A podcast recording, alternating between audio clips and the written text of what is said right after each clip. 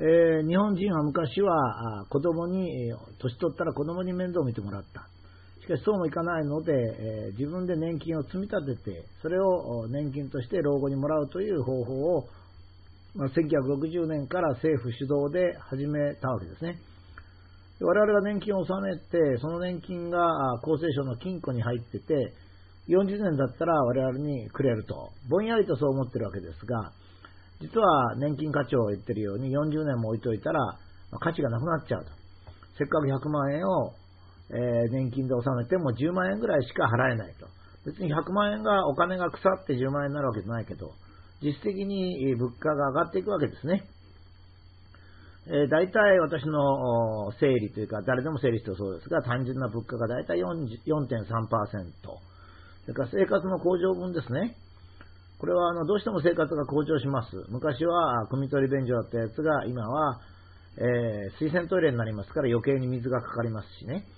昔は冷たい水で手洗ってたんですが、今は瞬間湯沸かし器なのでガスがいります。まあ、こういうことが3.3%ありまして、まあ、大体7.6%ぐらいは、まあ、実質的に年率、まあ、インフレになっていくと、まあ、こういうことですね。で、だから腐っちゃうよと。それで年金課長はどうせお金は40年後に返したって、それはもう100万円が10万円戻すようなもんだからみんな不満になっちゃうから今使ってしまえと、どんどん使ってしまえと、まあこう言ったわけですね。で、これしか方法がないんですよっていうようなことをちょっと1回2回で言ったんですが、そうしますと、少し金融の知識のある人は、えー、年金の、そんなおかしなことないじゃないかと言いますよね。そんなバカなこと言ってるのなんだと。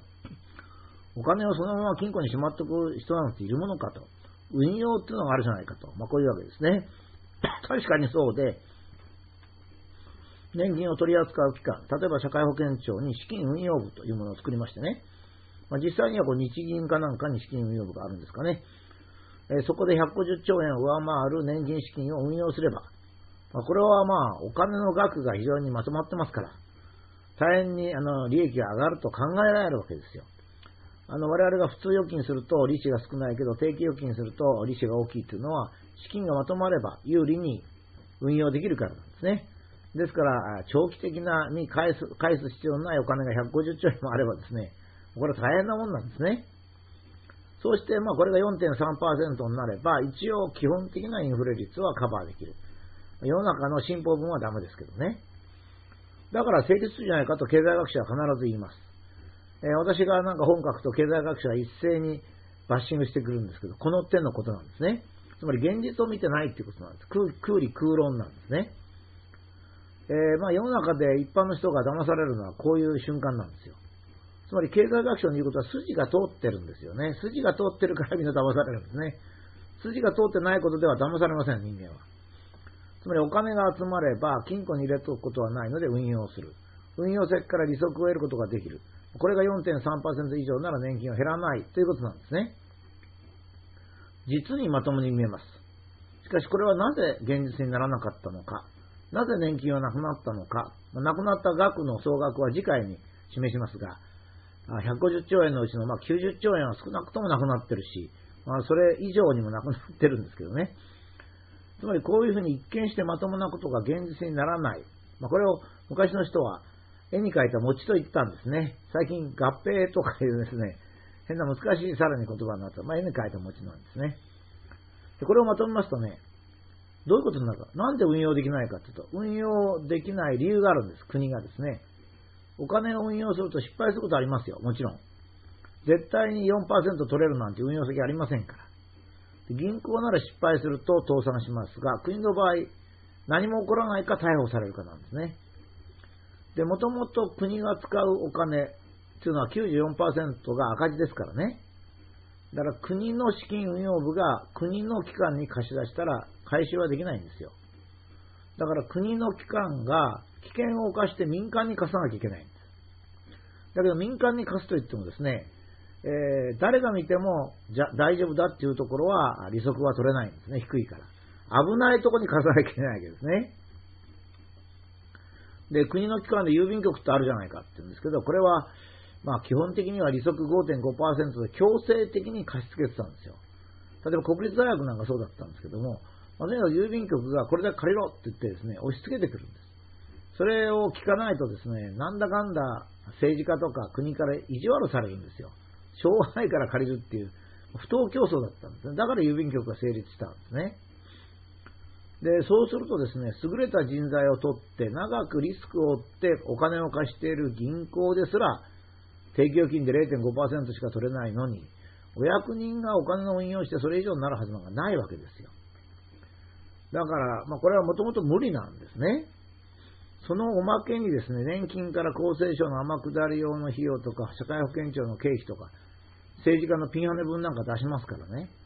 まあ、到底その営業形態としては、市中のこう町にある銀行なんかよりずっと悪いわけです、効率が。それがね、5%以上の損利益を出さなきゃいけない。そんなことできやしないんですね。で、まあ、そのほぼ一例みたいな、ちょっと、ちょっと違うんですが、ちょっと参考になる例が、AIJ 投資顧問会社の年金崩壊事件ですね。これはまあ本当に一部の年金崩壊なんですが、よく内容を表してます。17の年金基金から計248億円を騙し取って詐欺などの罪に問われて、検察側はですね、年金資金の運用に苦労している基金を食い物にした極めて悪質な犯行。つまり、年金資金の運用は苦労するんですよ。なんでかって言ったらお金はあるけど貸し付ける先が危ないわけですからね。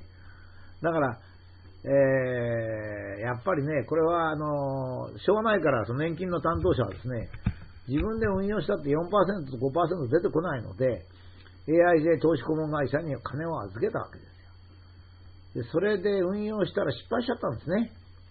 わざと失敗したとは私は思わないんですけど、まあ失敗したんですよ、運用に。で、休憩は主犯格が懲役8年ですよ。で、被害の基金の加入者が約14万人。資金回収は全体の6%しか出ていない。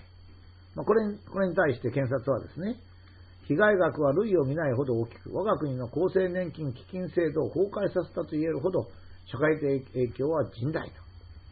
えー、資金の貸し出し先の回収が回収の見込みがなくなったときに自転車操業したと。で、ファンドの販売を強力に継続し、被害を拡大させた。つまり焦げついた分を回収しようと思って、さらに嘘を言ったっていうか、え、見込み、楽観的な見込みを言ったわけですね。まあ、こんなことですね。また、まあ、これに付随してつまらないニュースも一緒にありまして、えー、長野県の建設業厚生年金基金の資金を着服したんですね、事務長が。タイに潜伏して、バンコクで逮捕されるって。まあ、大体、こういう時来たそういうことが伴うんですね。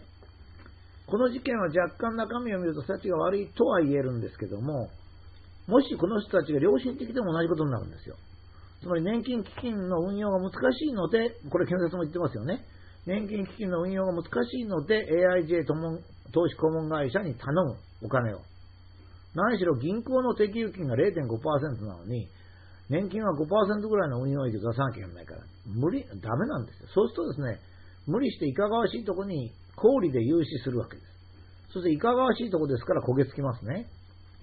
焦げつかないように安全なところに融資したら、せいぜいどんなに頑張ってもこうも5%になるんですよ。つまり、この事件が示すことは本当に厚生年金の欠陥を示しているわけですね。経済学者が言うのは絵に描いた餅である。つまり、えー、必要な運用益を得ることができないわけです。この AIJ 投資、えー、会社、顧問会社は悪質だったかもしれませんが、悪質でも良質でも同じ結果になるということなんですよ。ただ、良質な場合ですね、私は努力したけどできませんでしたというふうに言い訳ができる。悪質と言われているのは、私は努力したけども結局穴が開いちゃいましたというわけですね。両方とも年金はなくなっちゃうわけです。つまり経済学者の言う当たり前の経済常識というのは実施できない理論上のことだということがわかりますよね。だから年金はなくなったんだと。まあ、こういうわけです。つまり、運用する方法がないんですよ。特に国が運用するんですからね。国が運用すると、まず第一に国の機関に貸し出しがちになるんですよね。つまり、民間の会社に貸しちゃうとこういうことになっちゃうんですよ。民間の会社が潰れたりしたら、お前は厚生年金という、ね、国民が老後に楽しみにしてるやつをそんな投資先に使ってなくなっちゃったのかと。いやいや、ちょっとそうではありませんと。4%以上のあの、利率をね、保とうと思ったら、怪しげなとこに貸さざるを得なかったんです。だけど、もうそれが回収が不可能となった時に、それに嘘ついただろう。いやいや、嘘ついたわけじゃありません。最終的には、回収をしようと思って必死になってやったんです。そのためには、破綻してるなんていうことは言えませんから。破綻してない風を装って、なんとか私の力で回収しようとしておりましたと。まあ、これが AIJ と文句あの会社の言い訳なんですけど、なかなか的を得てるんですよ。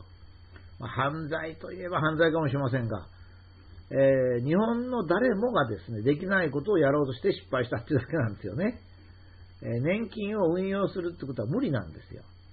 でこの無理なことをやった国の資金運用部は、150兆円のうちの少なくとも90兆円を失ってるんだけど、逮捕されないんです。つまりこれは国だから逮捕されないんですね。検察庁は国ですからね、逮捕されない。しかしこの AIJ 顧問会顧問会社は逮捕される。